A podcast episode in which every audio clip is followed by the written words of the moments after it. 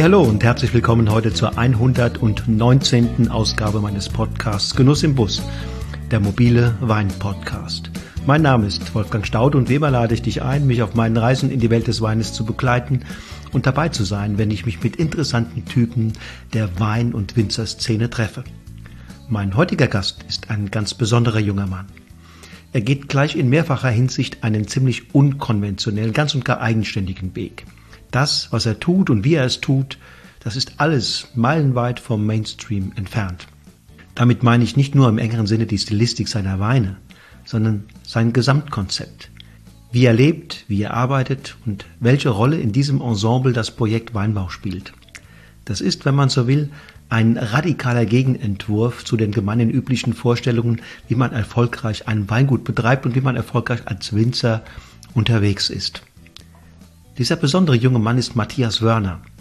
Nach seiner Ausbildung zum Winzer bei den VDP-Weingütern Salva in Baden und Müller-Cartois in der Pfalz, dem Studium zum Önologen in Geisenheim und weiteren Stationen in Südafrika und Australien, hat er in 2017 auf dem elterlichen Hof in Durbach sein Weingut gegründet. Aber es ist nicht nur ein Weingut, sondern ein Hofgut. Ein Hofgut mit fünf Hektar Steillagenweinberge, Wald und Wiesen organisiert nach einem maximal ressourcenautarken Prinzip und maximalen Synergieeffekten. Moderne Technik kommt nur im Notfall zum Einsatz. Logisch, dass Matthias seine Weinberge naturnah bewirtschaftet, auf selektive Handlese setzt und im Keller ohne Reinzuchthefe, Schönungsmittel und Filtrationstechniken auskommt. Ungemein tiefenentspannte Weine sind das Ergebnis. Nun aber genug der Vorrede und Bühne frei für meinen heutigen Gast im Podcast Genuss im Bus. Bühne frei für Matthias Wörner aus Dürbach.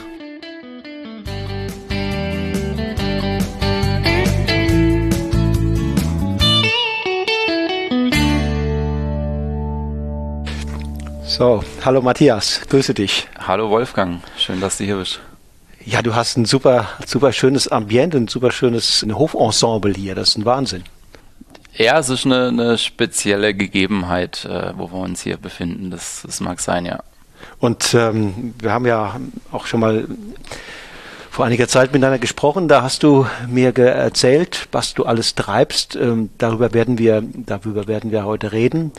Ähm, aber mir ist in Erinnerung geblieben, und das habe ich auch jetzt schon gesehen, wo wir hier lang gegangen sind. Du hast mir einiges gezeigt. Das ist ein ein Kontext, in dem du arbeitest, der ist alles andere als gewöhnlich, alles andere als alltäglich. Äh, deine Weine sind auch alles andere als äh, konventionell. Da ist die Frage, die mir stellt, in welchem Elternhaus bist du groß geworden? Wie ging's dazu? Was waren deine Eltern, deine Vorfahren für Typen? Und wie haben die im Grunde genommen den Matthias großgezogen, dass das aus ihm geworden ist?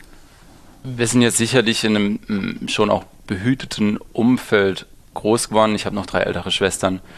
Ähm, wir waren dementsprechend eine recht große Familie.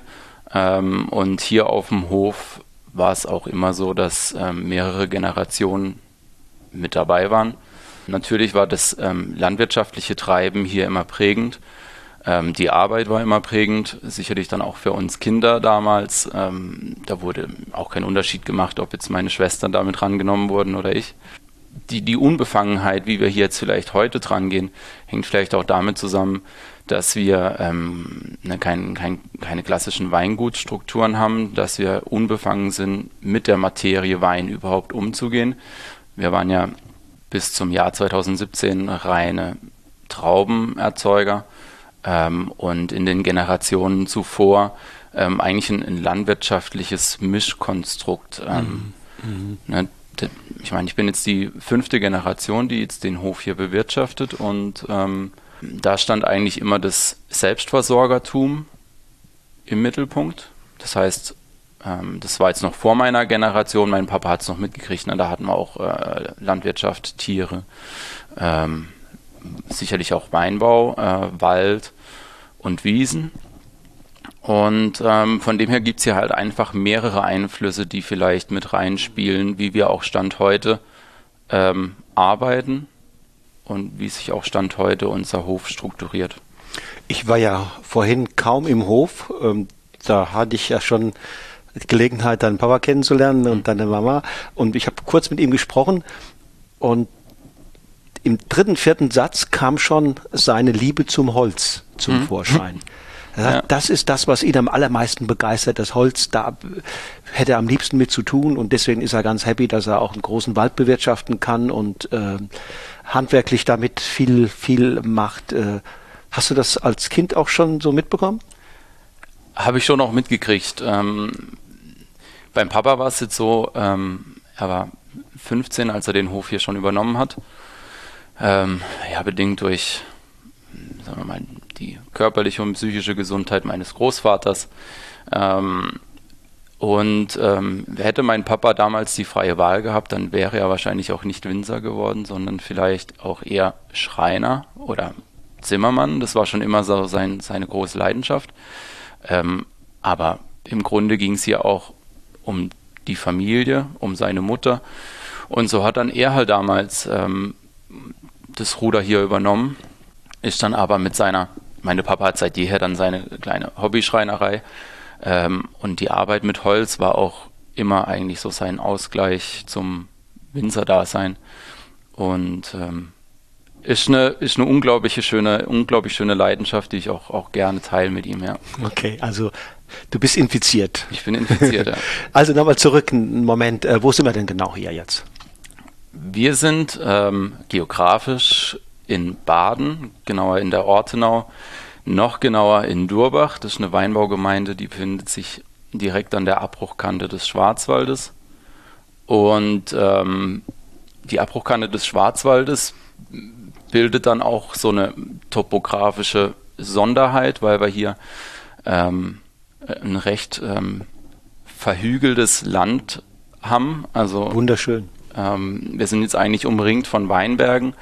Ähm, eigentlich Steillagen, ausschließlich Steillagenweinberge. Ja, ja, ja. Ähm, wir sind jetzt in einem Seitental im Sendelbach, da ist jetzt eben auch unser Hof.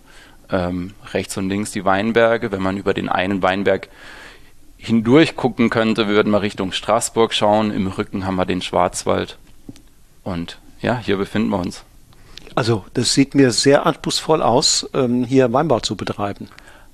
Ist nicht ganz einfach, sicherlich, ähm, aber es sind nun mal die, die natürlichen Gegebenheiten mhm. und damit ähm, arbeiten wir und macht auch Spaß, muss ich sagen. Wann bist du eingestiegen hier? Offiziell eingestiegen äh, im Jahr 2017. Da habe ich dann mit dem Papa eine, eine GBR gegründet, ähm, um dann halt einfach auch die Übergabe des Hofes einzuleiten. Mhm. Ähm, aber seit jeher bin ich hier halt auch fest mit dabei. Das ging auch in unserem Treiben damals nicht anders, ähm, sich dem Ganzen zu enthalten. Ähm, das war natürlich vielleicht auch in der, in der Jugendphase manchmal auch ein bisschen Widerwillen, ähm, aber ähm, habe dann doch auch mit der Zeit also so ein Gefühl verspürt, dass es unglaublich schön wäre, wenn sich das Rad hier weiter drehen könnte. Ja. Mhm. Ähm, und damals habe ich jetzt war ich noch gar nicht so tief mit der, mit der Weinwelt verankert, sondern fand einfach nur die Vorstellung schön, dass die ganze geleistete Arbeit, die über Generationen aufgebaut wurde, einfach auch weitergeht. Mhm. Und ähm, von dem her war ich schon sicherlich als Kind hier schon mit verwurzelt. Dann gab es natürlich auch vielleicht eine Phase, wo man sich andere Dinge mhm. eher vorstellen konnte. Dann kam, kam die Winzerausbildung, ähm, die ich auch jetzt ähm, sagen wir mal, ohne Vorgabe meiner Eltern machen wollte. Okay, nach, also dem, Abi, mal, nach dem Abi. Nach dem Abi, also witzigerweise, das haben sie mir erst ähm, recht spät mal irgendwann gesagt, ähm, war bei der Abschlussfeier vom, vom Abitur damals das erste Mal, dass sie aus meinem Munde gehört haben, dass ich Winzer werden möchte. Ähm, und dann kam eben genau die, die Winzerausbildung, war ähm, hier am Kaiserstuhl ähm, bei Salvei, damals noch mit dem mit dem Wolf auch mit dabei mhm. und dem Konrad. Ähm, das zweite Jahr beim Martin Franzen, den du auch äh, neulich mal interviewen konntest bei Müller. Müller Katar. Mhm. Genau, richtig. Gefolgt dann vom, vom, vom Weinbaustudium in Geisenheim. Mhm. mhm. Und da hat es dann endgültig geklickt, würde ich sagen. Okay, also du bist im Grunde genommen noch in die, in die erste Ausbildungsphase noch nicht mit dem ganz festen Wunsch, Winzer zu werden oder war das doch schon im Schon, schon mit dem Wunsch, Winzer zu werden, aber ich hätte nie, ich hätte es nie für möglich gehalten, dass die Faszination Wein mich so hart einnehmen könnte. So, also das war das erste Mal, dass ich begriffen hatte, dass Wein nicht gleich Wein ist. Dass äh, Wein was auch komplett anderes sein kann als jetzt ein alkoholhaltisches Getränk. Und ähm, ja, das hat sich dann, also es hat in der Ausbildung sicherlich angefangen bei, bei Salvei damals, weil die auch schon mal einen ganz anderen Umgang äh, mit dem Produkt hatten und es wirklich auch als, als äh, Genussmittel im, ja, im Vordergrund stand. Und ähm, ja, die ganzen schönen ähm, weiteren Aspekte ähm, guten Weines habe ich dann im Studium, im Studium natürlich nochmal verschärft, voll mitbekommen. War das der Professorenschaft, also Christmann, Schulz und Co. geschuldet oder waren das die Kommilitonen, die da mit dir gemeinsam dann dieses Feuer entfacht haben? Naja, zum, zum Entfachen des Feuers waren dann schon die, die Kommilitonen äh, mitverantwortlich. Ähm, wobei ich jetzt, sagen will, dass jetzt bei, die, bei den Professoren ähm, ähm, nicht auch äh, was zu beigetragen wurde. Ich sag mal gerade was ähm, weinbaulich über einen Schulz vermittelt wurde, auch ähm, die Biologie der Rebe, die ich super spannend fand vom Herrn Kauer, auch ein paar andere Themen. Ähm, das war schon, ist schon auch, ähm, würde ich nicht missen wollen. Das, mhm. Ne, dieses Hintergrundwissen, wie die Natur funktioniert, die ähm, hilft einem natürlich schon auch sehr extrem, wenn man mit der Natur zusammenarbeiten möchte. Aber klar, geklickt hat es dann, wenn man sich mit einer Runde von Gleichgesinnten an den Tisch gesetzt hat. Und Wer war bei dir im Jahrgang?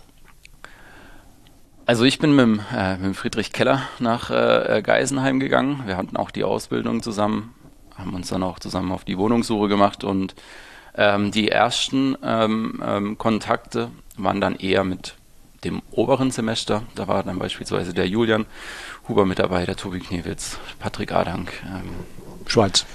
Aus der Schweiz. Aus Graubünden. Genau, der Max Gustacher, der Axel Bau, äh, Alex Bauer, ähm, dann äh, ja, der Matze Müller. Waren so ein paar Konsorten und das war dann mhm. eben eine Truppe von, von ähm, acht, rund acht Leuten, ähm, wo wir alle gleichzeitig angefangen haben, in die Materie einzutauchen und ja, unglaublich viel rausziehen konnten. Welche Welt hat sich dir da eröffnet? Eine Welt von noch nie zuvor dagewesenem Geschmacksbild im Mund, was jetzt beispielsweise, ich meine, ähm, Wein muss nicht immer gleich teuer sein, aber manchmal sind ja bestimmte Weine leider mit einem gewissen Preis hinterlegt, ähm, wo wir dann einfach in der Gruppe zusammengelegt haben, um mal dies und jenes dann ähm, zu verkosten. Ähm, nee, was mich da, glaube ich, ähm, am meisten fasziniert hat, war auch einfach die die Herkunft rausschmecken zu können. Wir haben sämtliche Weine haben wir blind verkostet und ähm, haben ähm, ähm, versucht auseinanderzunehmen, wo der Wein jetzt herkommt, ähm, wie er produziert wurde.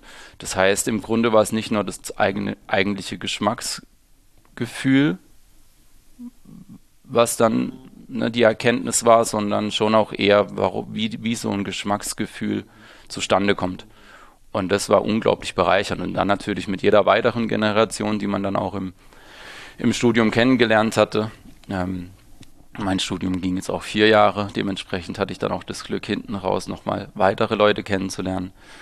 Ähm, und ja, mit jeder Gruppe von, von Menschen probiert man dann auch wieder vielleicht andere Weine, hat vielleicht auch wieder andere ähm, Präferenzen, aber ähm, ja, generell sind auch unglaublich viele Freundschaften entstanden, die ich auch überhaupt nicht missen will. Mhm. Und du hast sicherlich es beibehalten, ne? dass du Weine probierst, ähm, denn das ist ja eine, eine lebenslange Schule für einen Winzer, glaube ich, immer wieder auch sich mit anderen Weinen zu beschäftigen und äh, die eigene Sensorik und auch das eigene Produkt im Grunde genommen ein bisschen zu mhm. prüfen und vielleicht sogar weiterzuentwickeln. Absolut, absolut. Aber das war ja auch genau der Reiz, den wir anfangs verspürt haben, uns äh, ähm, in eine Welt hineinzubegeben, die wir noch nicht kannten. Und genauso ist halt auch mit Weinen, die man einfach mal probieren sollte von, von anderen Regionen. Das ist natürlich auch sehr schön, dass äh, meine Freundin die Laura da auch sehr offen ist, immer ähm, äh, verschiedene Weine zu probieren ähm, oder jetzt auch im Raul mit meinem Mitarbeiter, ähm, der auch einen super Fundus hat von, von speziell jetzt auch Naturwein. Ähm, da ist schon extrem wichtig, natürlich über den Horizont hinauszuschauen, aber es ist natürlich auch einfach ein, ein schöner Genuss, mhm. der damit mhm. dabei ist. Hält denn die Faszination an oder gibt es da sozusagen Verschleißerscheinungen? Keine. Keine. Keine Verschleißerscheinungen. Nee, es ist, ist ja auch das Schöne beim Wein. Ich meine, wo wir jetzt uns jetzt beispielsweise immer mehr, wie ich das so bemerke, mit befassen, sind halt ähm, Weine im sehr niedrigen Schwefelbereich oder auch komplett ohne Schwefel hier und da. Ähm, aber das gibt dann natürlich auch wieder eine komplett andere Stilistik, ähm, was super spannend ist, wenn der Wein trotzdem eine Klarheit, eine Brillanz, ähm, eine Mineralität mit sich bringt. Ja? Ähm, von dem her, ich glaube auch nicht, dass die Reise da so schnell vorbeigeht. Hast du Lieblingsregionen, wo du sagst, ja, die begeistern mich ganz besonders?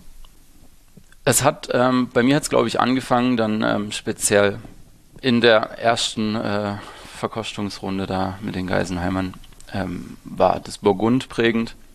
Ähm, die Region, die mich jetzt aber ähm, in den letzten Jahren immer wieder einholt, ist ähm, das Jura.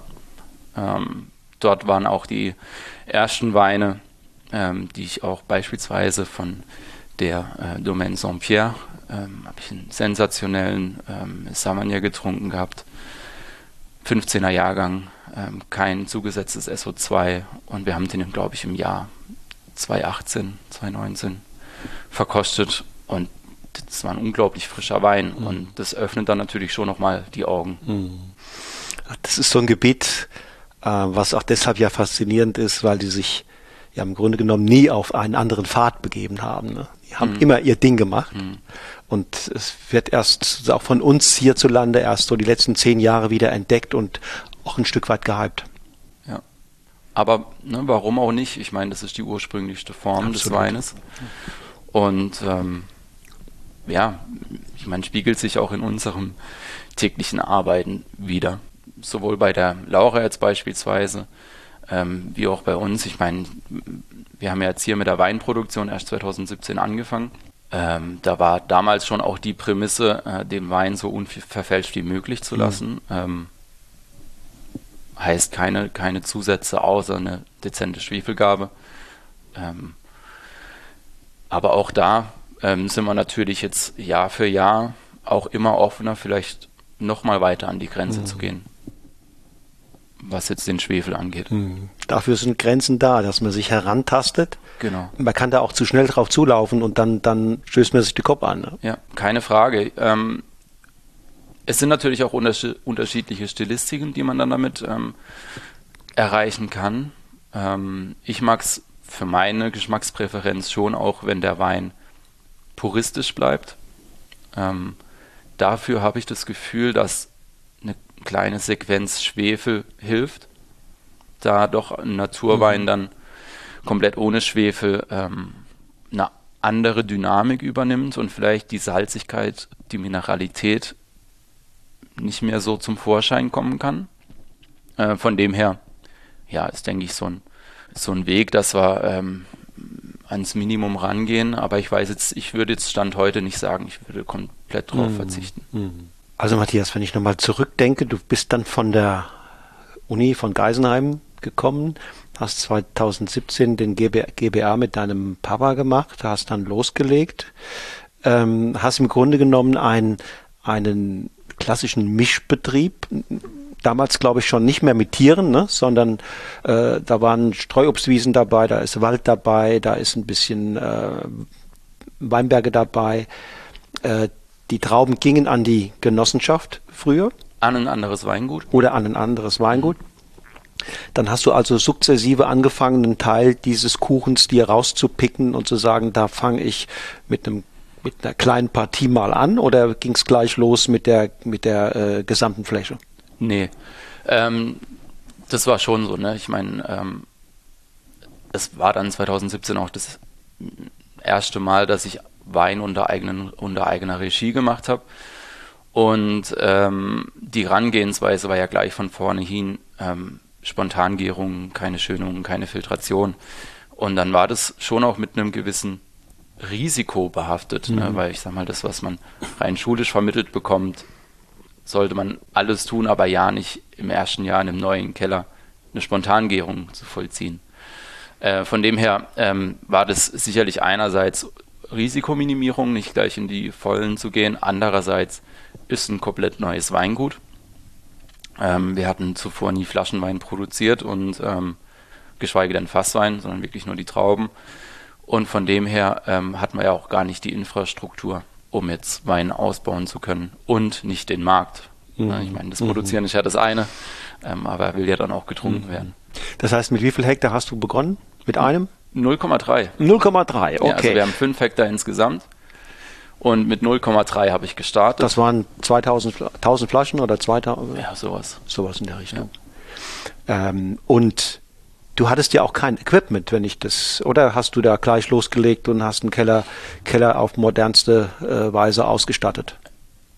Nee, also das auf jeden Fall nicht. Ähm, es ging jetzt erstmal darum, ähm, rauszufinden, wir haben ja unseren Hof, ja, der ja ähm, ähm, seinen Ursprung in der Mischbetriebsstruktur hat. Dementsprechend hatten wir auch viele kleine Gebäude, die ähm, früher unterschiedliche Nutzung hatten. Ähm, und da war jetzt beispielsweise das alte Brenn- und Backhäuschen, ähm, was komplett aus Naturstein erbaut war. Ähm, dementsprechend auch eine schöne Innentemperatur ähm, gezeigt hat. Und ähm, im Grunde war dann der Plan zunächst, da drin die Weine auszubauen. Ähm, da ist natürlich der Raum nur limitiert, ähm, aber dann ging es im Grunde zunächst darum, okay, was brauchen wir alles, um Wein auf die Flasche zu bringen? Und ähm, habe mir dann bei befreundeten Winzern gebrauchte Fässer gekauft, habe mir einen Teil neue Edelstahl-Tanks geholt, ähm, ein neues Fass war auch mit dabei. Dann ähm, ging es darum, wie kriegen wir die Trauben gepresst. Da habe ich dann eine alte Spindelpresse ähm, die glaube ich so 60 Jahre alt schon war.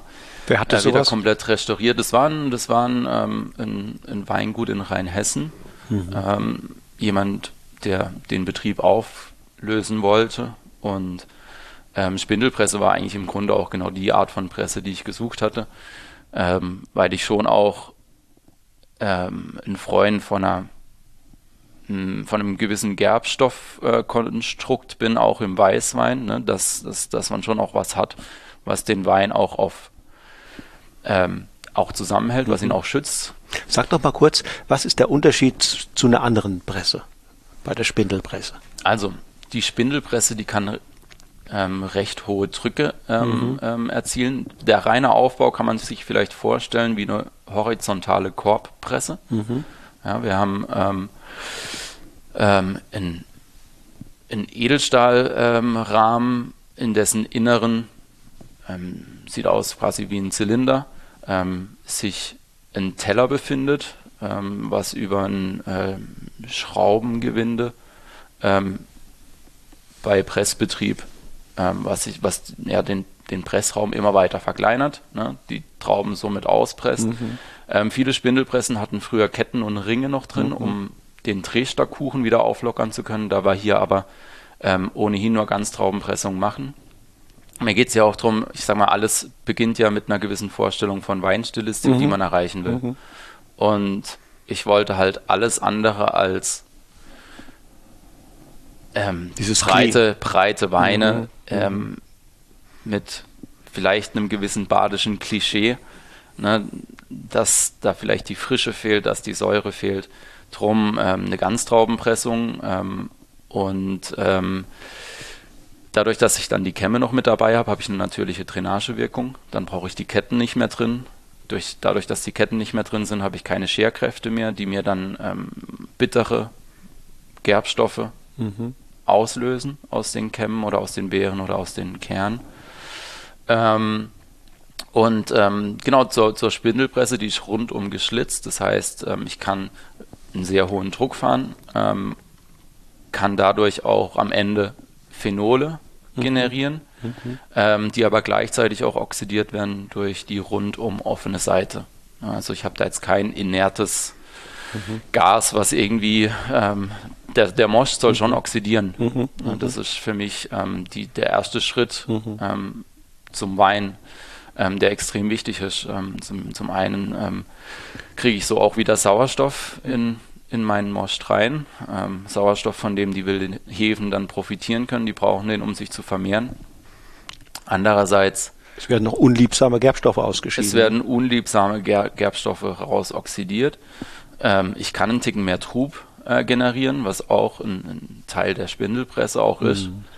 Ähm, ja, von dem her ist für mich eigentlich, gerade jetzt für die Weißweinproduktion, ich würde jetzt meine Maischegärung nicht mit der ähm, Spindelpresse pressen, aber gerade für die Weißweine ist das für mich der erste Schritt zur Vollendung mhm. des finalen Charakters. Also wer so ganz cleane, fruchtbetonte ähm, Weißweine will, der verwendet keine Spindelpresse. Ne? Ich glaube, dass sie deswegen größtenteils vom ja.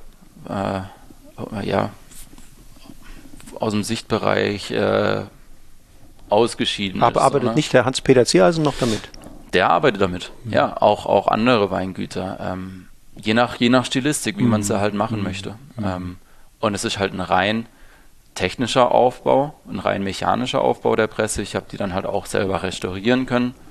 Ähm, und ähm, das Schöne bei der Presse ist auch, die wurde von meinem Vorbesitzer mal nachgerüstet mit Edelstahlringen. Mhm. Weil bei der Presse war auch immer das Problem, dass sie ähm, rostanfällig war zwischen Edelstahl, mhm. Käfig und Stahlholm. Und ähm, das Problem hat bereits mein Vorbesitzer eliminiert. Das heißt, ich kann mit bestem Wissen und Wissen äh, ähm, drauf lospressen. Cool. Ja. Also du hast losgelegt doch mit einem gehörigen Potenzial an äh, Improvisation. Ja, kann man so sagen. Ich meine, du hättest ja auch, andere fangen auch an, ne? Hm. Und dann der ist der erste Weg, den man durchaus sich ja theoretisch vorstellen kann. Man geht zur nächsten Bank und sagt mal, ich habe jetzt hier ein Projekt, ich steige hier ein, ich habe eine super gute Ausbildung gemacht, ähm, also alles gut, beste Referenzen, habe hier auch einen Hof und so weiter, gute Voraussetzungen, aber es fehlt Equipment, äh, ich brauche mal äh, ein Fendt und weitere 100.000, äh, damit es ordentlich direkt mit viel Dynamik und Zug losgehen kann. Du hast einen anderen Weg gewählt war mir aber auch der, der bei weitem liebere, ähm, zumal ich ja auch gar nicht wusste, wie meine Weine schmecken werden. Ne, ich, ich, die, der, der ganze Prozess hat ja vielleicht auch schon acht Jahre vorher begonnen, durch das intensivere Auseinandersetzen mit dem Medium Wein. Und je mehr man dann probiert und wenn man dann gleichzeitig auch noch den Hintergedanken hat, man möchte gerne eigene Weine produzieren, ähm, umso stärker ähm, ähm, bildet sich dann auch ein gewissen, ein gewisser Weintypus ab. Ja, und ähm, den, da ist auch ganz, ganz wichtig, dass man den im Kopf hat, um dann eben andere Entscheidungen dann zu treffen, wie man dorthin kommt. Und ähm, um diesen Typus zu erreichen, ähm, habe ich auch gar nicht viel technischen Input gesehen. Ähm, und ähm, sicherlich die finanzielle Geschichte, ähm, unabhängig davon, mir wurde auch von vom Umfeld hier und da, also das direkte Umfeld hat mich natürlich unterstützt und hat gesagt, cool, ähm, da, da versuchen wir mitzuwirken, wo wir können, ähm, aber jetzt so aus Weinkreisen, vielleicht auch regional, war schon auch so ein bisschen zu hören, oh, ähm, ob der sich da nicht übernimmt. Ob aber die haben, auch, die haben halt auch nicht gewusst, dass man für, für einen guten Wein keine Presse braucht, die 40.000 Euro kostet, sondern man kann auch eine gebraucht holen und sie restaurieren. Mhm. Und darum ging es natürlich auch. Ich wusste nicht, wie die Weine schmecken, ähm, ich wusste nicht, wie die Weinberge sind, ich wusste nicht, ob, ob mein Handwerk ähm, sich am Ende Schmeckweinqualität in, in, in, in Genuss äußert. Ähm, und das war natürlich schön, das erstmal so auf die Art und Weise rauszufinden. Und jetzt, ähm, vier Jahre später, fünf Jahre später, ähm, wo man dann merkt, dass es funktioniert, kann man natürlich schon auch dann wieder andere Schritte auch mhm. gehen. Wie fandst du denn persönlich selbst deinen ersten Jahrgang? Ah, ich fand ihn ziemlich cool. Ja? Ja, absolut. Also der, ich meine, ich habe einen Riesling gemacht, ähm, in Grauburgunder und in Spätburgunder. Ähm, der Riesling war anfangs super verschlossen, ähm, ging komplett weg von der Riesling, von der reinen Rieslingfrucht, sondern hatte was sehr kühles, steiniges. Ähm, und es war natürlich dann und hatte auch eine, eine prägnante Säurestruktur und keinen Zucker mehr. Und natürlich dann noch zusätzlich die spontane Würze. Ähm, und es war am Anfang dann schon auch so, dass er dann aus dem privaten Umfeld ein paar fanden es gut, ein paar haben gesagt, das ist ihnen jetzt ein Ticken zu hart. Ähm, aber es ist ein Wein, der unglaublich schön reift. Und ne, das ist schon auch die, die Grundidee des Ganzen. Das soll natürlich ein Wein sein, der dann schmeckt, aber es soll auch ein Wein sein, der Potenzial hat, auch altern zu dürfen. Mhm. Und auf den 17er, da freue ich mich auch noch in ein paar Jahren nochmal. Und Grauburgunder war ein super spannender Wein.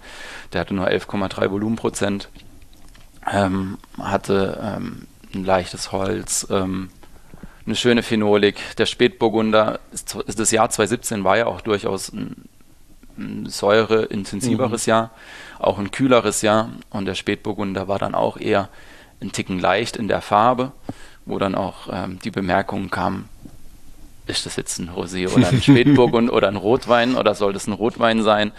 Äh, der war schon auch rot, aber er war natürlich halt nicht tiefrot. Ähm, aber auch so, wo man dann natürlich in seinem ersten Jahr sich dann überlegt, uh, okay, ne, man hat ja auch noch nicht das Selbstbewusstsein. Mhm. Ja, der Wein hat aber super gut geschmeckt. Es war von Anfang an, glaube ich, auch der Lieblingswein dann von der Laura. Mhm. Ähm, und ähm, auch ein Wein, der auch jetzt noch unglaublich schön ist. Auch deine Kumpels Friedrich und, und Julian, was? Ja, ja, die haben das schon, die haben das da schon auch mitgekriegt. Ja, ja okay. Ähm, aber man muss natürlich auch sagen, ne, gerade was jetzt die Burgunder angeht, ähm, betreiben die das halt auch in Perfektion. Ne? Das ist, ähm, war mir schon auch klar, dass ich jetzt in meinem ersten Jahr nicht diese, diese innere Dichte auf die Flasche bekomme. Aber vielleicht muss ich das ja auch gar nicht, mhm. ähm, sondern was sich halt, wir haben ja hier unsere Weinberge. Wir haben im Grunde kann man so sagen, wir haben eigentlich alles außer Südhang. Ja, wir haben recht kühle Bedingungen, wir haben eine Ostlage, wir haben eine Westlage, ähm, die dann hochgeht auf bis zu 400 Metern. Ähm, und unsere Spätburgunder Parzelle liegt auch auf 300 Meter. Und es sind einfach ein bisschen kühlere Bedingungen, mhm. Mhm. Ähm, die dann eher vielleicht auch die Finesse im Wein ja, hervorbringen. Kannst du denn deine Weinberge schon, schon lesen, so verstehen, dass du sagst, ja, ich kapiere, was die für Stärken haben, wie ich mich um sie kümmern muss und wann äh, so der Reifeprozess in Gang kommt und, und oder, oder sagst du, ja, das braucht vielleicht auch noch ein paar Jahre, bis ich da so weit bin, dass ich da doch noch mal einen Tick mehr raushole als heute? Hm. Ich glaube schon, dass ich sie zumindest so weit verstehe, dass es äh, gut funktioniert, aber ähm, ich verstehe sie auch sofern, dass ich ähm, weiß, dass wir jetzt beispielsweise im, in puncto Boden ähm, schon auch noch ein bisschen was tun müssen. So, ne? Also ähm, wir sind hier an der Steillage und wir haben hier teilweise nur einen halben Meter Bodenauflage, bis dann der pure Granit oder Gneis kommt. Und ähm, der Boden ist letzten Endes ausschlaggebend dafür, wie sich dann der Wein im Glase zeigt. Ähm, und ähm, ich habe es mir auf jeden Fall hier zur Aufgabe genommen, nochmal intensiver mit dem Mediumboden zu arbeiten. Ähm, zu den Zeiten, wo wir reine Traubenablieferer waren, ging es natürlich darum, man hat am Ende des Jahres ähm, so und so viel Geld für die Trauben bekommen. Ähm, das muss reichen, um zu leben. Ähm, aber da war nicht irgendwie mehr Spielraum, um jetzt zu sagen, okay, dann machen wir noch mal ein paar extra Runden und schauen, dass wir einen noch schöneren Boden haben. So. Ja.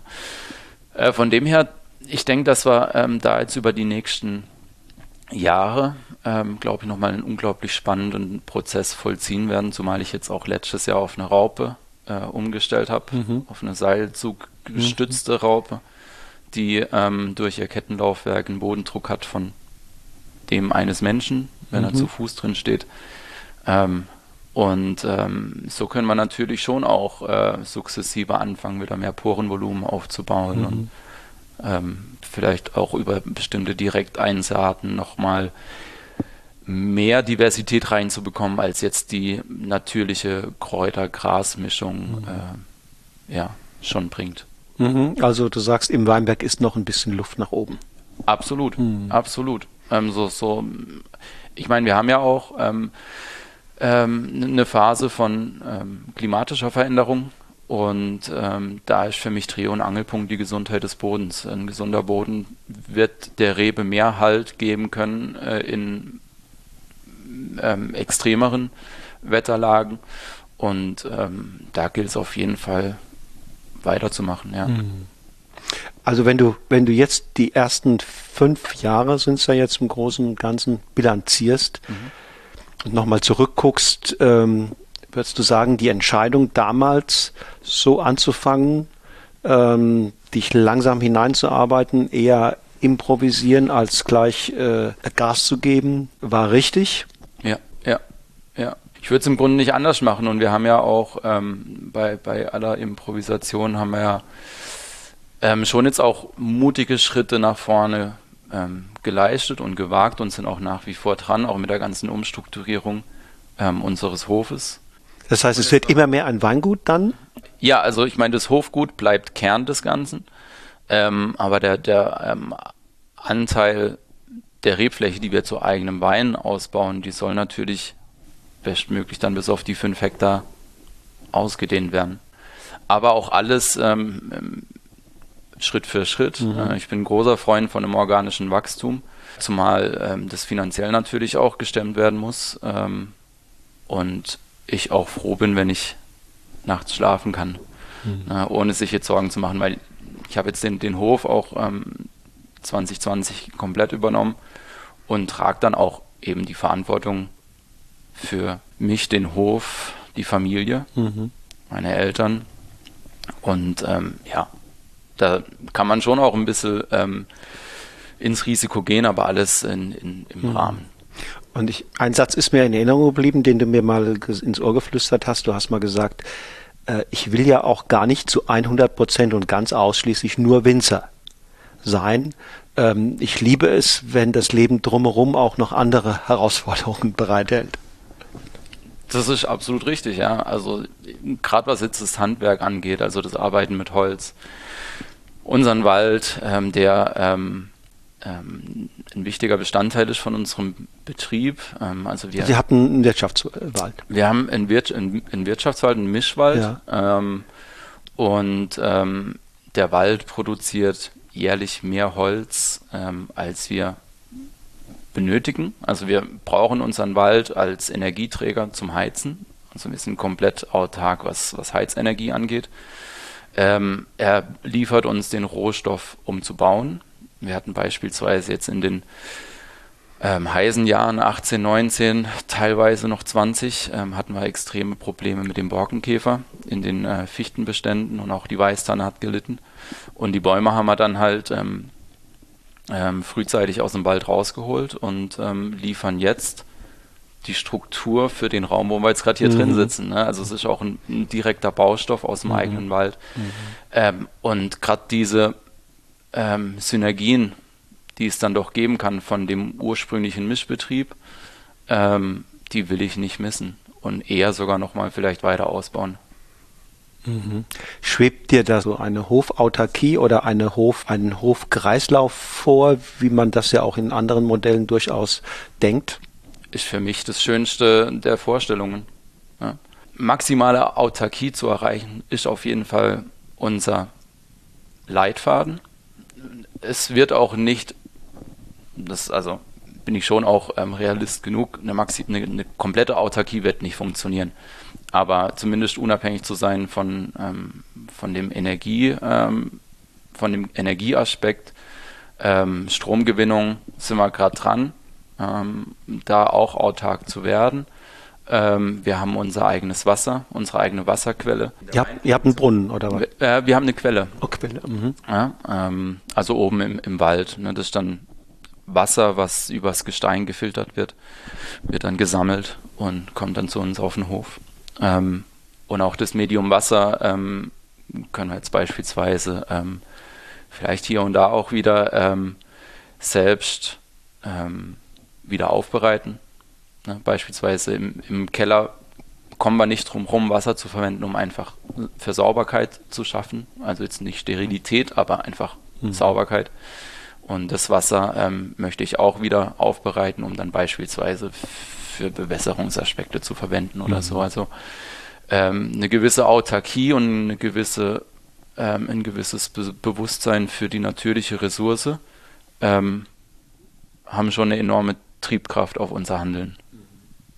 Was natürlich dann noch mit dazu käme, wäre, wenn dann irgendwie die Äcker vielleicht wieder reaktiviert werden und man dann äh, wir haben ja hier früher auch immer unser eigenes Brot mhm. gebacken. Ja, also jetzt äh, das Brennhäusle, was dann zum Weinkeller umfunktioniert wurde, ähm, war früher nicht nur Brennhäuschen für ähm, ja, die Destillerie, sondern auch äh, Backhäuschen für unser eigenes Brot.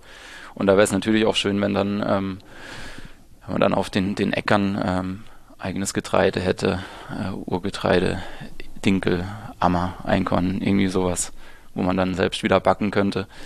Ähm, und dann natürlich mit den Wiesen, vielleicht kommen auch wieder ein paar Tiere äh, auf den Hof. Ähm, also da haben wir, gerade was den Hofgedanken angeht mhm. und auch den Autarkie-Gedanken, ähm, da haben wir schon auch noch ein, ein bisschen was vor uns.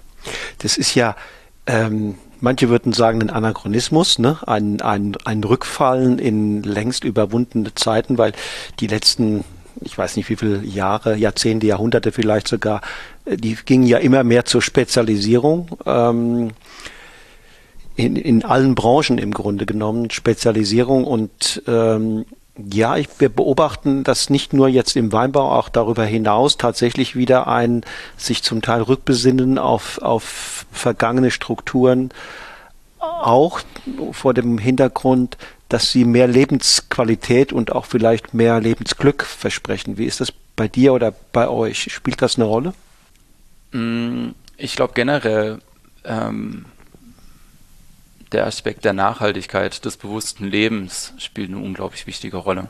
Ähm, das fängt beim im, im, privaten Konsum natürlich an und ähm, zieht sich aber auch durch die Produktion hindurch.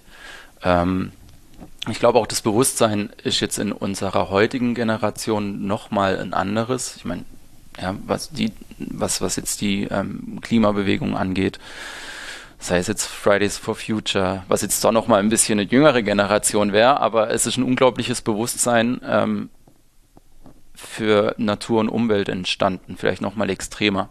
Ähm, und für mich ist ehrlich gesagt auch die nachhaltigste Art und Weise des Lebens, die vielleicht auch die vollkommenste. Ähm, nichtsdestotrotz, ne, es ist natürlich immer ähm, auch äh, eine Balance zu finden. Ähm, geht man natürlich auch gerne ähm, mal ein paar Tage äh, woanders hin. Ne? Ähm, man, man möchte vielleicht ins Theater, ins Kino, äh, essen gehen. Äh, von dem her funktioniert es ja auch gar nicht, äh, in, in eine komplette Autarkie vielleicht auch einzunehmen, aber zumindest mal ähm, ja, für mich ist einfach wichtig, ähm, dass ich später vielleicht in höherem Alter nicht da sitze und mir Vorwürfe mache, dass ich falsch gehandelt habe, mhm. sondern dass ich mein Bestmögliches getan habe, um ja zumindest mal unser Gleichgewicht hier mhm. im Positiven zu halten. Mhm. Und du hast vorhin von, von Wiesen, Streuobstwiesen gesprochen. Äh, und ich habe vorhin bei unserem Rundgang durch deine, dein Hofensemble hier, habe ich auch äh, Cidre gesehen. Äh, ist das ein eigener gewesen? War unser eigener, genau okay. richtig. Ähm, ja, war auch so ein, so ein Gedanke, der witzigerweise erst im Ausland so richtig ähm, aufkam. Ähm, Im Zuge des Studiums ähm, hatte ich ein Auslandssemester in Stellenbosch gemacht in Südafrika.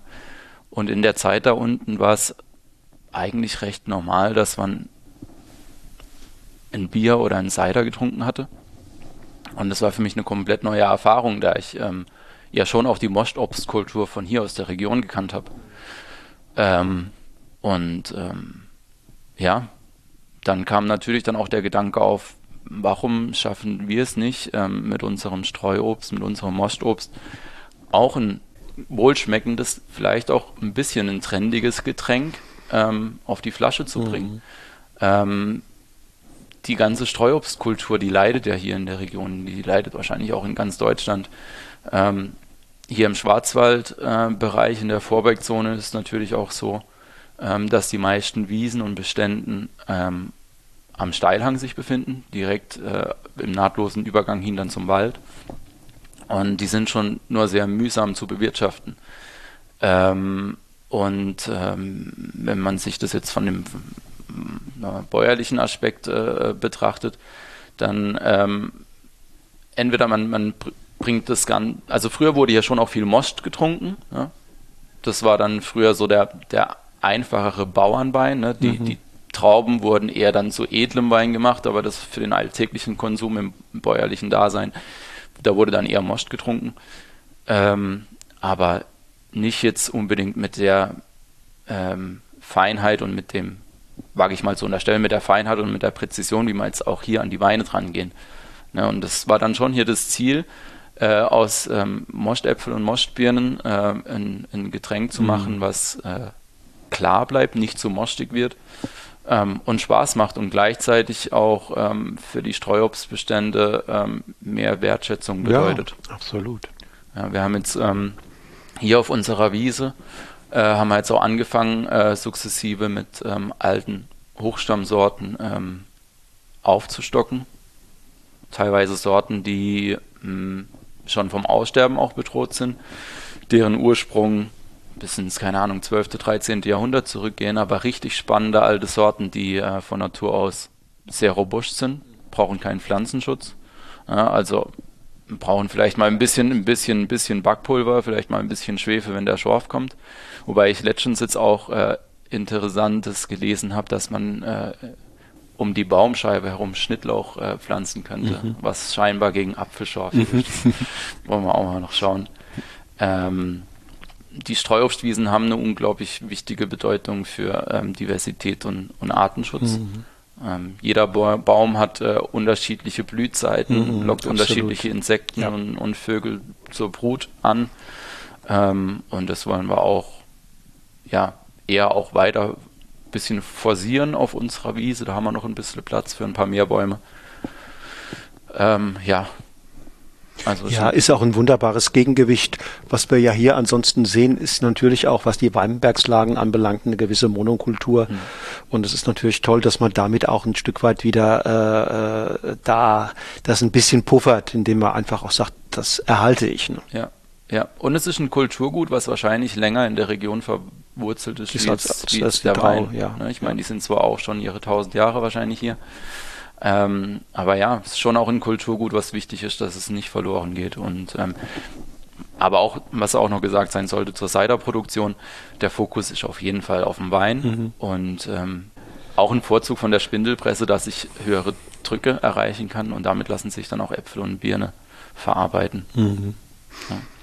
Und wenn du jetzt in die Zukunft blickst, mal das Jahr 2030 vielleicht mhm. anvisierst, so in Gedanken, was glaubst du, wenn du jetzt mal frei bist zu spekulieren, wo steht Matthias dann? Hier, also das wird sich schon hier auf dem Hof mhm. abspielen. Ähm, sicherlich ist Familien ein, ein wichtiger Punkt. Ähm, dann kann es gut sein, dass äh, die Streuobstbestände hier noch weiter ausgeweitet sind. Ähm, unten drunter schlage ich es nicht aus, dass ein paar Vierbeiner grasen werden.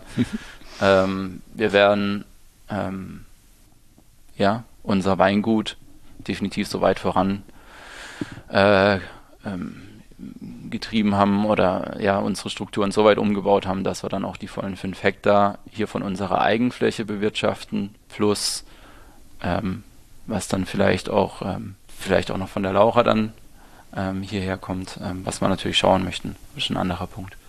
Ähm, ja, auf jeden Fall hier fest verwurzelt ähm, mit ähm, viel Freude am eigenen Schaffen und an der Natur. Ja, schönes Bild, schönes Bild, was du da malst, ähm, ist attraktiv. Sind äh, Jetzt könnten wir eigentlich mal was probieren, oder? Sehr gern, sehr gern, sehr gern. Wir können gerne mit dem Riesling starten. Mhm. Ja? Ähm, Riesling ist ja in ähm, Baden vielleicht jetzt nicht allgegenwärtig, hat auch nicht jeder auf dem Schirm. Ähm, Aber hier in der Ortenau schon eher, ne? Hier in der Ortenau schon eher. Ähm, es war auch eine der ersten, oder war eigentlich die erste Sorte, die hier in der Region reinsortlich angebaut wurde. Mhm. Zuvor war es dann eher der gemischte Satz, der hier ähm, geherrscht hat. Und beim Riesling ist eben so, der Riesling braucht schon auch ein bisschen kühlere Bedingungen, meiner Meinung nach. und ähm, die können wir ihm halt auch geben. Na, wir haben eben die Weinbergslagen, die höchste Parzelle hier steht auf 400 Meter. Äh, wir haben dem, den, den Schwarzwald als Mittelgebirge direkt im Rücken, die kühlen Abwinde und zusätzlich noch die, ähm, sagen wir mal, West-Nordwest-Exposition des Hangs. Wobei hier auch noch ein bisschen ähm, Nordost-Exposition jetzt vom Felsen von der gegenüberliegenden Seite mit drin sind. Aber das sind schon auch Bedingungen, ähm, wo man, meine ich, auch in warmen Jahren mhm immer noch ein, immer noch, ne? ein, ein sehr schönen Riesling. Ja, am, am Kaiserstuhl zum Beispiel ist es ja so, dass der Riesling fast ganz verschwunden ist. Auch im Markgräfler Land ist, spielt es keine große Rolle. Ähm, Ortner hatte immer schon natürlich eine andere äh, Riesling-Affinität, speziell Durbach. Ähm, aber das scheint auch noch eine gewisse Zukunft zu haben. Ne? Wie gesagt, ich ähm, ähm kann jetzt nur von den warmen Jahren 18 und 19 sprechen.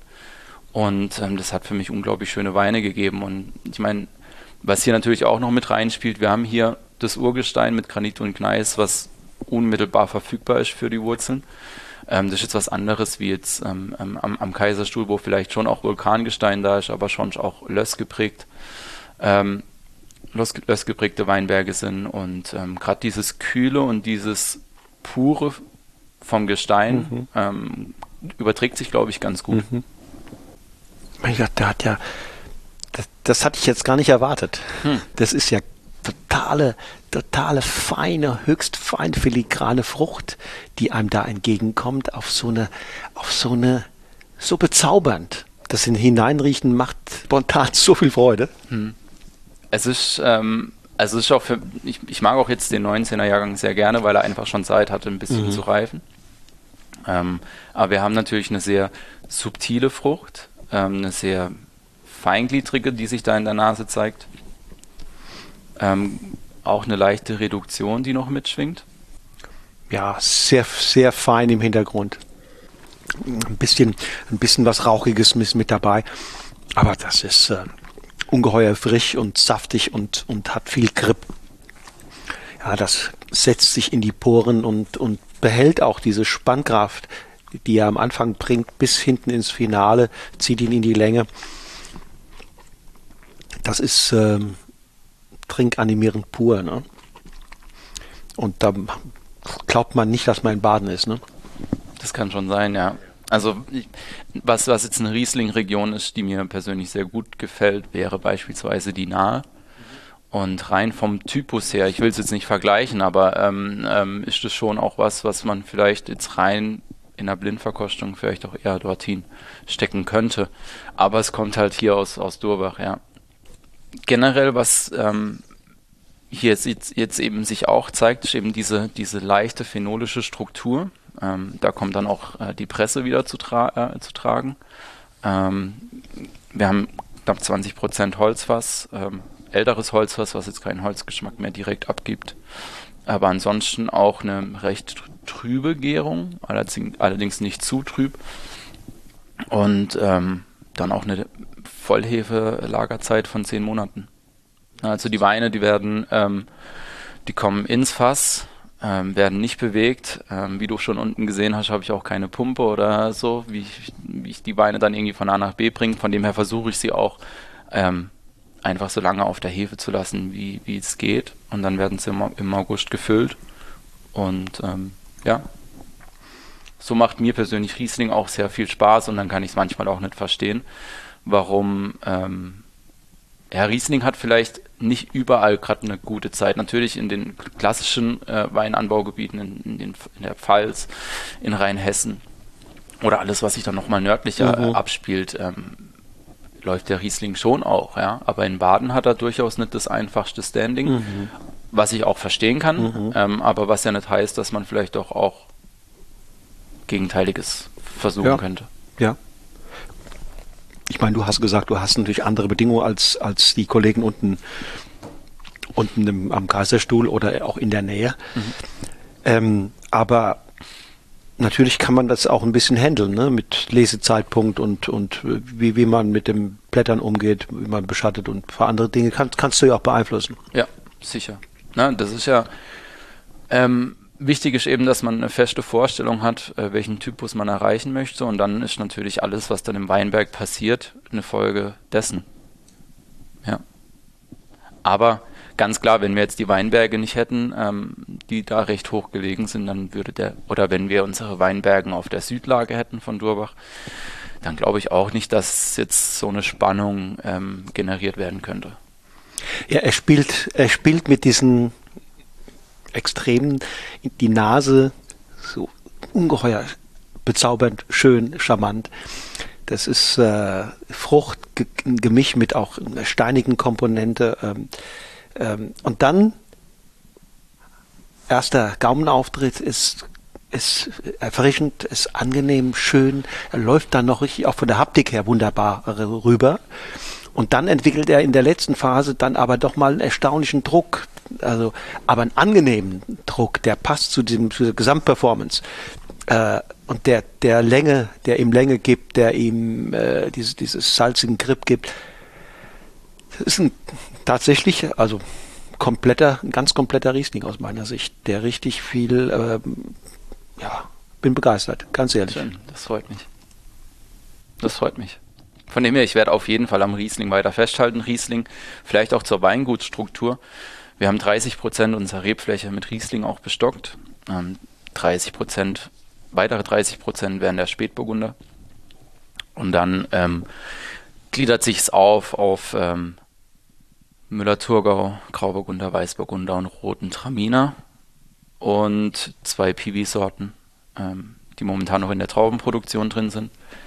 Ähm, mhm. Ja, aber von dem her ähm, rein von, von der Weinbergs, ähm, vom Weinbergsanteil ähm, hat der Riesling mit dem Spätburgunder die Hauptrolle. Mhm. Und den will ich die Hauptrolle auch weiter Kann zukommen lassen. Ja. Kann bleiben. Schön. Wir hätten noch zwei weitere Weine dann zum Probieren. Mhm. Gehen wir gleich weiter zum Spätburgunder. Auch derselbe Jahrgang? Auch 2019. Der Spätburgunder bleibt ähm, zwei Jahre im Fass. Also dem Riesling hat sicherlich dieses Jahr sehr gut getan. Äh, dieses Jahr flaschenreif? Nee, oder? dieses auf der Hefe. Ja. Auf ja. der Hefe schon mal. Ist ja nicht ganz zwei Jahre, aber bis zur nächsten Ernte im Grunde ja. genommen lässt du die Fässer voll. Ja. Ja, und ja. Ähm, auf, der, auf der Hefe. Aber das mache ich auch ähm, ausnahmslos mit allen meinen mhm. Positionen. Ähm, macht Sinn. Macht auf der Hefe habe ich einfach den natürlichen Schutz. Mhm. Ähm, so kann ich halt den Schwefel am Ende auch nochmal weiter reduzieren.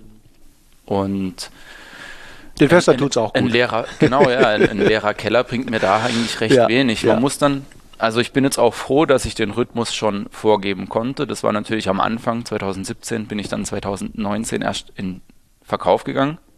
Und es war natürlich schon dann ähm, ein bisschen eine Durchstrecke am Anfang auch. Oder man musste sich auch gedulden. Ähm, aber die, die Weine brauchen das, das habe ich jetzt auch so begriffen und dann sollen sie die Zeit auch bekommen. Du musst dich nur daran erinnern ähm, oder der, dich vergewissern, wie lange es braucht, bis man einen guten Schaumwein in den Handel bringen kann. Hm. Da ist erstmal Geduld angesagt. Wenn man richtig, da ein neues ja. Projekt lanciert, bis da der erste Wein tatsächlich mal das Licht der Welt erblickt und den beim Konsumenten landet, das dauert noch ein bisschen länger. Ja, da ist auf jeden Fall auch Geduld gefragt. Und hast du hier auch schon gehört, ist ja gar kein, gar kein richtiger Rotwein von der Farbe? Nee, hier Nö, nicht. beim Spätburgunder nicht. Also jetzt beim 19er ist so der schon äh, dezent äh, dunkler, auch in seinem, in seinem Auftreten. Ähm, ist aber trotz allem immer noch ein bisschen heller jetzt in der Farbe, aber das darf ein Spätburgunder für mich auch absolut sein. Ähm, geht jetzt vielleicht in der Farbe eher so ein, so, so ein vielleicht so eine Rubinfarbe. Ähm, aber ja, jetzt ein transparentes Rubin. Ja, ja. Ähm, ja, im Gegenteil. Also wir sollten alle miteinander skeptisch sein, wenn uns ein Pinot, ein Spätburgunder dunkel und dicht begegnet. Ja, dann, dann wäre ich skeptisch. Korrekt. So ist das alles, alles im grünen Markt. Korrekt. Ja, was, was, was mir persönlich auch unglaublich wichtig ist, dass eben diese Trinkfrische ähm, im Vordergrund stehen, sein, äh, stehen sollte. Ja, und ähm, dadurch erntest du auch tendenziell einen Ticken früher und jetzt nicht zu spät. Ähm, und dann ähm, sind die Weine auch in sich eher subtiler und so auch dann der Spätburgunder in seiner Farbe. Passt sich eins zu eins in diese Riesling-Erfahrung an, die ich gerade hinter mir habe. Auch hier dominiert wieder die Frische, die im Grunde genommen auch die Leichtigkeit.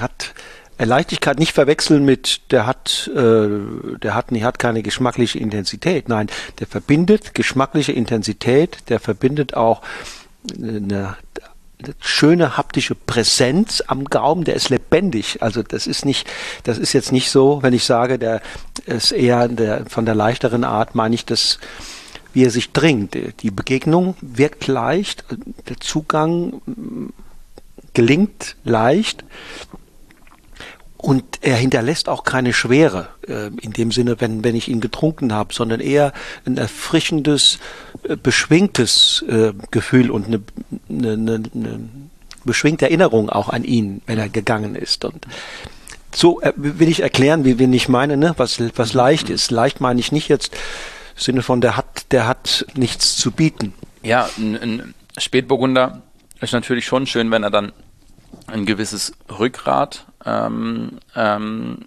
er, erzeugt und einen gewissen Rückgrat auch hat. Ein, vielleicht auch einen, einen gewissen Druckpunkt ähm, im, Mund, im Mund dann generiert. Aber trotz allem, ähm, bei allem Charakter ist für mich wichtig, dass diese Filigranität und dieses Tänzelnde des Spätburgunders einfach auch präsent ist. Und äh, dann eben auch diese Trinklichkeit, die sich dann von vorne bis hinten durchzieht. Es ist jetzt auch vielleicht auch eher ein bisschen untertemperiert. Ne? Die hatte, der hat jetzt die gleiche Temperatur hier oben wie der ähm, Riesling. Wie der ne? Riesling. Ähm, Aber es geht. Es geht. Ich trinke sie auch tendenziell lieber einen Ticken kühler. Ähm, und ähm, ja, so macht für mich, also so definiere ich für mich auch Spätburgunder, wie ich es gern machen würde. Ähm, Super schöne Kirsch, Kirschnote ähm, drin. Fast so ein bisschen Hinweis auch auf ähm, ja so ein bisschen Kirschlikör auch ganz süß hinten raus so. Äh, aber das ist so eine Momentaufnahme. Eine Momentaufnahme, dann geht das auch wieder wieder wieder weg. Leichter Mandelton auch drin. Ähm, ahnt, dass ein bisschen auch Holz im Spiel ist in so einem schöne Gerbstoffe, sehr sehr feinkörnig, ne? Auch hier ist mir wichtig, dass, ähm, du hast jetzt gerade schon angesprochen, Holz nicht überlagert. Ne? Es darf strukturfördernd mit dabei sein. Wir sind jetzt hier bei 20 Prozent, was auch ein neueres Holz war. Wobei auch dort ist wichtig, dass jetzt ähm, das Holz von der, Tonnelle, von der Tonellerie auskommt, ähm, nicht zu dominant ist, sondern eher einen subtileren Charakter einnimmt.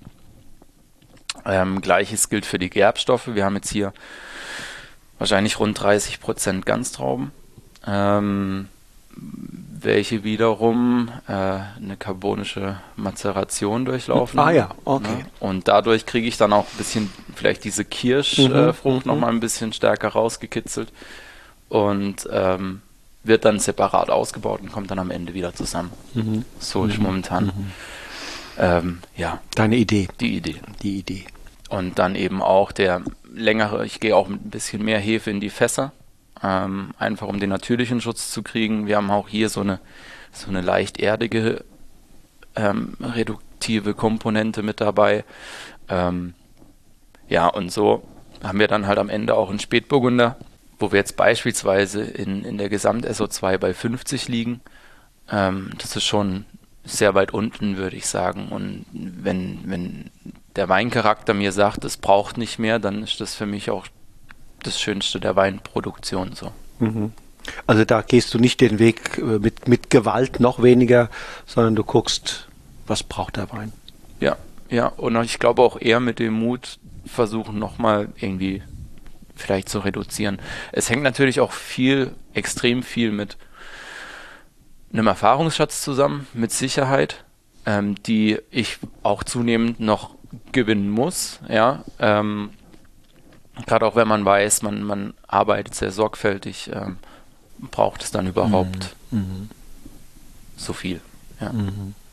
Genau, aber da taschen wir uns immer weiter ran, wobei ich jetzt auch sagen muss, so wie sich jetzt ähm, die zwei ähm, Weine aus 19 zeigen, ähm, bin ich da schon auch mit zufrieden. Und wenn, wenn Hörer die, deinen Wein hier, diesen Spätburgunder oder den Riesling, äh, beziehen wollen, müssen sie sich an, müssen sie sich bei dir persönlich melden oder gibt es Händler? Ähm, es gibt schon auch Händler. Ähm, man kann sich bei mir persönlich melden und dann kann ich es auch weiterleiten an Händler. Ähm, ist auch so, dass jetzt ähm, ja, die Gesamtproduktion. Ich glaube, ich bin jetzt wahrscheinlich auch das kleinste Weingut in deinem Portfolio. Dementsprechend sind auch nicht so viele Flaschen ähm, in der Produktion, aber ähm, bei, bei Interesse kann man auf jeden Fall schreiben und dann würde ich gegebenenfalls an Händler dann verweisen. Mhm. Also hierher kommen und einkaufen ist nicht drin. Sollte man sich vorher mhm, anmelden. Mhm, okay. Vielleicht auch einfach vorher schreiben, weil wir, ja, man kann ja auch nicht überall sein und dann irgendwie, ja. Also wir sind schon, unsere Weinberge sind hier alle um den Hof herum. Ähm, und ähm, wenn, die, wenn Interesse besteht, dann kommen wir schon auch mal kurz auf den Hof runter. Okay, aber, aber generell verkaufst du schon auch an Endver Endkunden, ja. die hierher kommen ja. und sagen, ich würde mal probieren und dann auch Kiste kaufen und so. Genau, ich meine, das ist dann auch, ähm, wir sitzen jetzt hier im künftigen Verkostungsraum und ähm, der ist jetzt noch nicht ganz vollendet. Was hier jetzt noch fehlt, ähm, ist der Lehmputz und der Fußboden. Da kommt nochmal ein Dielenboden rein von einer alten Lagerhalle, die schon vor acht Jahren abgerissen wurde. Ähm, und hier habe ich dann auch eine gewisse Infrastruktur, wo ich dann halt auch spontan agieren kann. Trotzdem halt mit Voranmeldung und dann können wir das aber auch hier machen. Klingt gut. Und ähm, was rufst du hier für den Spätburgunder auf? 20 Euro. Ähm, ich denke mal, dass ähm, wir sind ja eben ähm, weiterhin in einem Wachstumsprozess. Und ähm, momentan ist so, es gibt einen Spätburgunder, einen Riesling, einen Grauburgunder. Bei Spätburgunder und Riesling wird es aber auch nochmal für die Zukunft hin dann Weine geben, die vielleicht nochmal äh, nochmal mehr in die Tiefe gehen werden. Das, ähm, für den Anfang war es jetzt mir persönlich wichtig, dass wir erstmal das Sortiment ein bisschen zusammenhalten, aber ich denke schon, dass wir dann, äh, wenn wir ein bisschen mehr Kellerfläche zur Verfügung haben, wir sind jetzt ähm, äh, diesen Sommer dran, ähm, den unteren Teil der Scheune, der auch rückseitig unter der Erde liegt, ähm, zum künftigen Keller umzubauen. Und ähm, dann haben wir auch ein bisschen mehr Spielfläche, weil das Brennhäusl unter uns das ist jetzt auch ziemlich gefüllt. Ähm, und dann können wir auch ein bisschen weiter agieren. Und dann kommen auch sicherlich nochmal ein, zwei Weinpositionen mit dazu. Jetzt sind es wie viele Flaschen im Jahr? Ähm, jetzt waren es äh, runde 12.000 von ein bisschen mehr wie anderthalb Hektar. Okay. Und das wird 22 schon wieder mehr sein, ne? Wenn, wenn der das wird 22 schon wieder mehr sein. Ähm, es wird auch eine neue Weinposition mit dazukommen von einer Sorte, die hier noch nicht im Portfolio ist. Ähm, aber da lassen wir uns mal überraschen. Dann gehen wir weiter. Ja, gerne. Ähm, zum dritten Wein im Bunde. Roter Traminer. Roter Traminer. Roter Traminer. Das ist äh, also ja nicht Gewürztraminer, ne? Und es ist auch nicht Traminer, es ist der rote Traminer. Genau, genau. Ähm, der rote Traminer ähm, hat eine, im Grunde eine eigene Genetik. Ähm, nicht verwandt mit dem Gewürztraminer, sondern seine Herkunft kommt in der Tat sogar eher vom Savagnin. Also ähm, da kommt das Jura wieder ins Spiel. Da kommt auch das Jura wieder ins Spiel. Ähm, das Jura war auch mitverantwortlich dafür, dass ich mir dann vorgenommen habe, aus dem roten Traminer auch einen gewissen Weintypus ähm, ja, zu kreieren. Ähm, der rote Traminer heißt im Französischen auch Savagnin Rose oder Savagnin Rosé. Und ähm, ich hatte dann in meiner ursprünglichen Recherche dann auch nachgeguckt, äh, wo wird denn der so angebaut und wenn man dann nach dem äh, wenn man sich dann, dann mal, wenn man dann mal den, den roten Traminer äh, recherchiert, dann ähm, erhält man die Antwort, dass er hauptsächlich im Elsass und in der badischen Weinbaugemeinde Durbach angebaut wird. Ähm, es gibt noch ein paar äh, rote Traminer im Burgenland, äh, in der Schweiz, aber ansonsten ist es wirklich sehr, sehr selten. Und ähm, das ist jetzt eine ähm, Weinbergslage, die da schon seit jeher besteht. Ähm, es sind ganz kleine Laufterrassen. Wir sehen sie jetzt, wenn du dich umdrehst. Ähm, ne, siehst du, wie da so eine kleine steinerne Treppe sich den ja, Berg hochsteht. Ja, ja. Und links davon äh, sind dann die kleinen Laufterrassen von dem roten Traminer, ähm, umrundet von Natursteinmauern. Ja. Ist ja ein, ein Klo. Ja, theoretisch wäre es ein Klo, ja. Ähm, Klo de Traminer, ja. Und ähm, ja, ähm, 2019 habe ich den dann auch zum ersten Mal ähm, geerntet, gepresst, ausgebaut. Ähm, und hat mir dann so gut gefallen, dass wir 2020 weitergemacht haben. Aber die Trauben sind älter, oder? Hast du die erst gepflanzt? Nee, die, die Trauben sind ähm, Pflanzjahr 87. Der rote Traminer heißt hier in Durbach, ich glaube, es gibt kaum eine Rebsorte, die mehr Synonyme hat als der rote Traminer, gefühlt. Aber ähm, im Elsass ist der Klefener der Heiligenstein. Mhm, ja. Genau. Und äh, in Durbach wäre es der Klefner. Und wird äh, dominierend als Süßwein ausgebaut, aber ähm, er hat äh, von Natur aus mehr Säure als der Gewürztraminer, dadurch kann sich das schon auch anbieten. Ähm, meine Präferenz als Süßwein wäre es jedoch nicht. Ich meine, ich habe jetzt auch keinen Fokus auf Süßwein, aber da würde sich beispielsweise der Riesling mit seinem ähm, Säuregerüst schon auch ein bisschen besser eignen. Aber die weltweiten Bestände sind gering. Super gering. Ja. Ich weiß gar nicht, wie viel Gesamtrebfläche es davon gibt, aber wenn es nur zehn sind, nee, wobei im Elsass werden es ein paar mehr sein, aber. Im Elsass sind es ein paar mehr, im, im Jura gibt es im Grunde genommen den ja gar nicht mehr oder ganz auch ganz wenig. So, wir sehen jetzt hier im Glas, ähm, wir haben ähm, einen Ticken mehr Trübung drin, mhm. ja. Das heißt, bei dem Wein ist auch das Ziel, ähm, ihn mit noch weniger Schwefel zu füllen. Hier war jetzt für mich persönlich der Hintergrund zu schauen, ähm, maximal 40 Milligramm SO2 äh, SO2 entsteht ja auch während der Gärung und ähm, da wollten wir jetzt schauen, dass wir so unter 40 bleiben. Das haben wir hier auch geschafft. Und dadurch habe ich auch ein bisschen mehr Hefe mit auf die Flasche genommen als natürliches äh, Reduktionsmittel oder als Anti, äh, Antioxidant. Wir hatten eine leichte Maischegärung, wurde im Holz ausgebaut und versucht aber, oder ich, dabei haben wir halt natürlich versucht, nicht zu viel Extraktion auf der Tanninseite zu machen, sondern schon auch ein bisschen die die liebliche Frucht des Traminers dann auch zu erhalten. Ist da. Ja. Also erinnert schon, obwohl es ja mit dem Gewürztraminer gar nicht verwandt ist, äh, in der mal erst nur die reine Aromatik, würde ich schon sagen, gibt es ein paar Parallelen. Ne? Mhm. Er prägt diese Litchi nicht so arg aus mhm. und er ist vielleicht im Rosenduft ein Ticken dezenter, aber er hat trotz allem noch eine Bouquet-Wirkung sicherlich in der Nase. Genau so ist es. Rose ist deutlich geringer. Litchi würde ich sagen, ist gar nicht da. Aber dafür ist Orangen, Orangenzeste ist da. Und natürlich hast du hier ähm, viel mehr Frische. Ne? Mm, du hast äh, Gerbstoffe ne? und ein Mundgefühl, was eben nicht wie bei dem Gewürztraminer manchmal, wo man das Gefühl hat, es ist einfach, es, es fehlt der Fokus. Ne? Es fehlt sozusagen die, die stabile Mitte. Das fließt, es zerfließt einem so ein bisschen manchmal. Ähm, vor lauter Intensität und, und ähm, Schminke und Alkohol. Das ist eine ganz andere Nummer hier. Ne? Das ist ja saftig, lebendig, erfrischend. Hm. Und kann ich mir vorstellen, total guter Speisenbegleiter. Es macht unglaublich viel Spaß, den auch zu kombinieren. Ne? Ich meine, generell gilt es glaube ich, eher auch zu sagen, bei Wein und Speisen, dass man viel mehr vielleicht ausprobieren sollte, als äh, bestimmten Schematas zu folgen.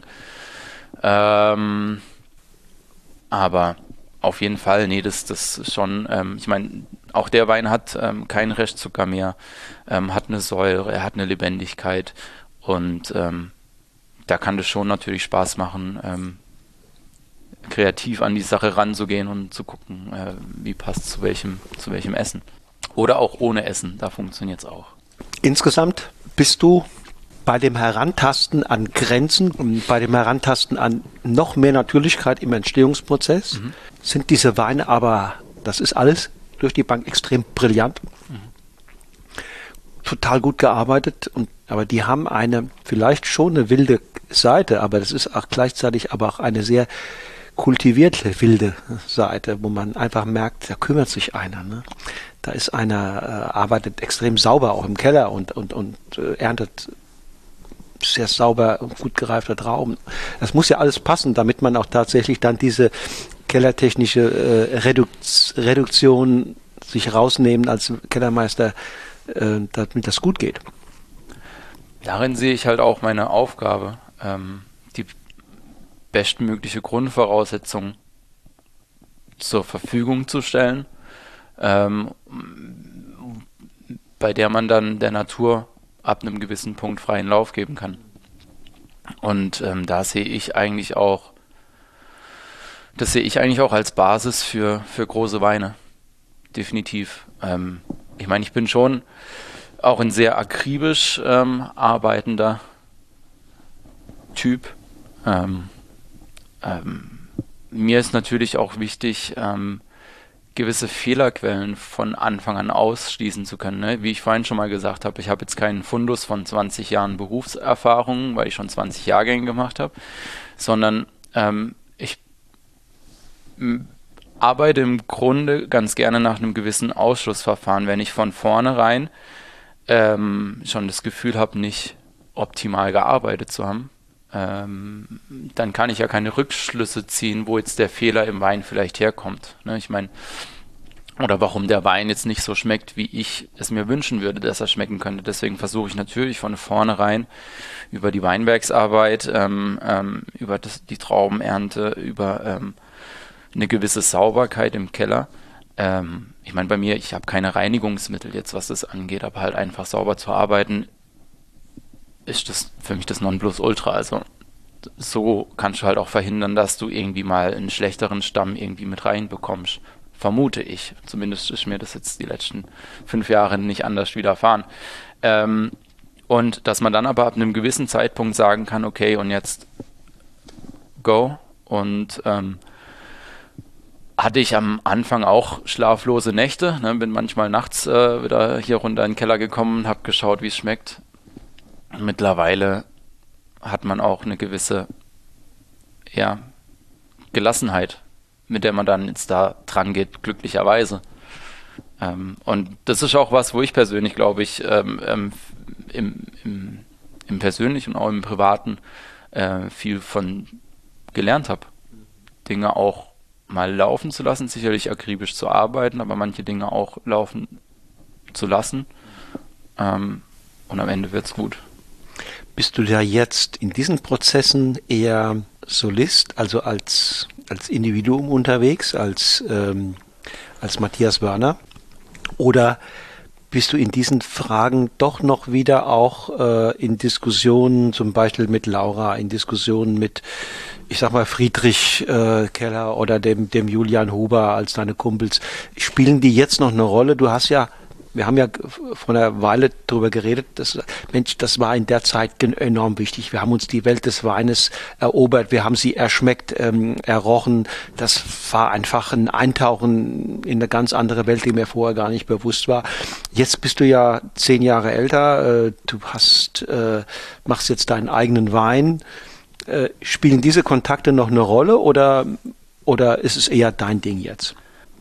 Ähm, die spielen definitiv eine Rolle ähm, keine Frage. Ich meine, der Austausch mit Kollegen ist immer extrem wichtig. Ähm, der Austausch mit Laura ist extrem wichtig. Ähm, sie verkostet auch unglaublich gut Weine, muss man ganz klar sagen. Und ähm, sie hat sicherlich auch auf die Stilistik hier ihren Einfluss. Am Ende ist doch auch so, ich bin schon auch manchmal ein bisschen ein Dickschädel so. Also wenn ich mir was in den Kopf gesetzt habe, wo ich der Meinung bin, dass es so funktionieren kann, dann ist da auch manchmal schwierig dran zu rütteln, aber äh, ich meine, am Ende finden wir doch auch immer wieder einen gleichen Konsens. Ähm, nee, also sie hat auf jeden Fall ihre, ähm, ihren Anteil auch, kein, keine Frage. Der Austausch mit Kollegen ähm, ist immer extrem wichtig, wobei es jetzt auch nicht so ist, dass wir jetzt irgendwie ähm, immer dann und wann jemand im Keller stehen hat und äh, jemand sagt was zu dem Wein und, und versucht irgendwie Ratschläge zu geben, mhm. das dann nicht. Ähm, da ist dann schon so, ähm, ich meine, ich, ich ähm, meine ähm, sagen zu können, dass ich, glaube ich, eine recht offene Wahrnehmung vom Verkosten der Weine habe. Und wenn ich, wenn, wenn wir da der Meinung sind, dass, es, dass das passt, dann, dann passt es auch und dann wie gesagt, wenn man die Weine so, so ursprünglich und natürlich wie möglich ähm, erzeugt, dann gibt es eigentlich auch groß nichts mehr dran zu rütteln. Ähm, und um deine Frage nochmal zu beantworten, ähm, ist es dann hier eher ein Solist, der zum Tragen kommt. Natürlich übernehme ich hier die Hauptrolle. Das ist so.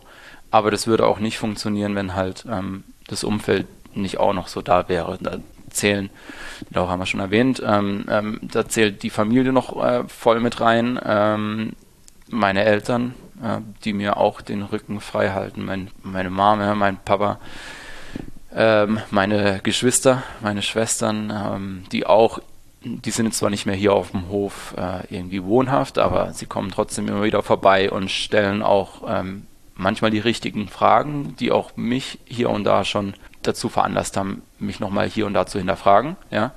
Ähm, also es ist schon auch was, was auch ohne den Freundeskreis und die Unterstützung anderer nicht funktionieren wird. Mhm. Das muss man ganz klar sagen. Mhm. Also du bist auf einem guten Weg. Ähm, wenn ich in ein paar Jahren wiederkomme, dann wird möglicherweise von diesem von diesem ehemals ja hier äh, existierenden Mischbetrieb wieder ein Stück mehr zu sehen sein. Vielleicht treffe ich dann auf ein paar äh, Caissonschafe oder was auch immer. Matthias, ich wünsche dir auf diesem Weg ganz, ganz viel Glück. Vielen und äh, dass du ein Tüchtiger bist, das glaube ich, ähm, habe ich heute schon gesehen.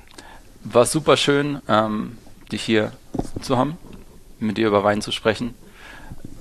Freut mich sehr. Ähm, auch äh, äh, super spannend, was du immer wieder an neuen Epis Episoden rausbringst. Ähm, mit anderen äh, Winzern und ähm, ich, ich bin ja auch ein Zuhörer von dir von erster Stunde gewesen. Tatsächlich. Und tatsächlich, ja. Und ähm, ja, ein super Medium und äh, macht Spaß, da mitzuwirken. Make love, no war. Wir müssen mit Liebe daran gehen. Bin ich 100% bei dir. Also auf dein und unser aller Wohl. So machen wir es. Zum Wohl. Zum Wohl. So, ihr Lieben, das war mein Gespräch mit Matthias Wörner, der am Ende noch einmal die Gelegenheit genutzt hat, ein deutsches Statement für den Frieden abzugeben. Wie recht er damit hat. Für den Frieden kann man gerade gar nicht oft und vehement genug eintreten. Dennoch gehen zumindest hierzulande die Dinge weiter, auch hier im Podcast gehen sie weiter. In 14 Tagen bin ich ein weiteres Mal in der Ortenau unterwegs, dann mit einem jungen Winzer verabredet, der früh, noch während seiner Ausbildung, völlig unerwartet seinen Vater verloren hat und deshalb zu einem Zeitpunkt loslegen musste, als seine Altersgenossen gerade Abitur machten. Das ist nun ziemlich genau zehn Jahre her, was Johannes Kopp seither auf die Beine gestellt hat und wie er mit den Aufgaben auch persönlich gewachsen ist, das ist eine wirklich beeindruckende Geschichte. Ihn vor Ort in Sinsheim zu besuchen und dabei einem sehr ernsthaften, nachdenklichen und zugleich ungemein tatkräftigen, zupackenden Menschen zu begegnen, war ein berührendes Erlebnis. Das Interview, das ich mit ihm geführt habe, ist hier im Podcast in 14 Tagen zu hören. Ich freue mich, wenn du dann am 29. April wieder einschaltest und bei der nächsten Episode von Genuss im Bus dabei bist. Bis dahin wünsche ich dir eine gute Zeit und sage für heute Tschüss und auf Wiedersehen. Und nicht vergessen, lasst uns für den Frieden eintreten.